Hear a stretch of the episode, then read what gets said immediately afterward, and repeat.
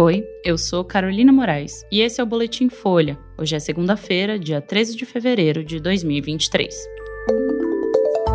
A AGU pede ressarcimento de mais de 20 milhões de reais de suspeitos de financiar atos golpistas. Dezenas de milhares protestam em Israel contra a reforma judicial. E China diz que balões dos Estados Unidos invadiram o território do país mais de 10 vezes desde o ano passado.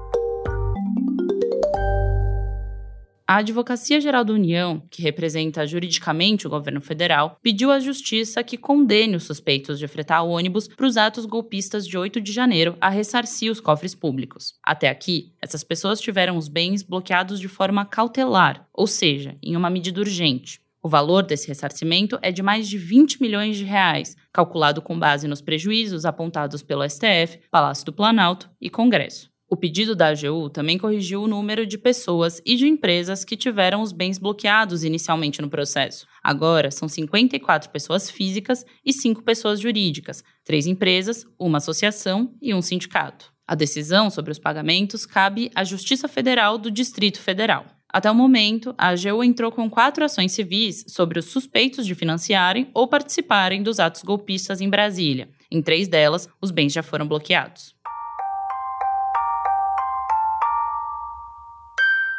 Um grande protesto aconteceu em frente ao parlamento de Israel hoje, quando começou a votação de um projeto de lei que ameaça a autonomia do judiciário do país. No plenário, parlamentares trocaram insultos e alguns foram obrigados a se retirar da sessão. Ao redor do prédio do Legislativo, em Jerusalém, dezenas de milhares de pessoas protestaram. Os manifestantes seguravam bandeiras do país e faixas com as palavras de ordem, como Salve a democracia israelense e País em falência moral. Eles também convocaram uma greve nacional. Os atos já duram mais de um mês. A insatisfação popular começou com a reforma judicial proposta pelo governo de ultradireita do primeiro-ministro Benjamin Netanyahu. A medida permitiria que o legislativo derrubasse decisões da Suprema Corte por meio de votação com maioria simples, o que a coalizão que elegeu Netanyahu tem no parlamento. O governo defende que a reforma é necessária para tirar a justiça das mãos do que chama de magistrados elitistas e tendenciosos mas na prática ela daria superpoderes ao primeiro-ministro e aos aliados dele, além de minar a independência do judiciário. O presidente de Israel, Isaac Herzog, é contra a medida.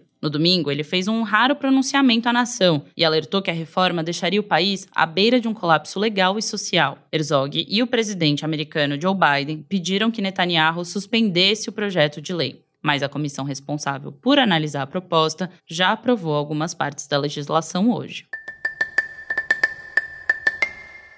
E um porta-voz da China disse hoje que balões dos Estados Unidos sobrevoaram o território do país mais de 10 vezes desde janeiro de 2022. O representante disse que os voos não tinham aprovação de autoridades e, portanto, eram ilegais. A declaração foi dada num momento de tensão entre os países. No começo do mês, os Estados Unidos derrubaram um balão chinês e afirmam que o equipamento foi enviado para espionagem. Já Pequim diz que o objeto era usado para estudos meteorológicos e desviou acidentalmente da rota original. O porta-voz da China não especificou se os balões americanos que ele citou foram usados para espionagem, mas disse que a primeira coisa que os Estados Unidos deveriam fazer é olhar para si mesmos e alterar seus modos. Washington negou as acusações do país asiático horas depois e disse que se trata de uma estratégia de Pequim para controlar os danos. A Casa Branca também afirmou que o regime chinês até agora não ofereceu justificativas factíveis para a presença de balões nos Estados Unidos e em outros países em que eles teriam sido avistados.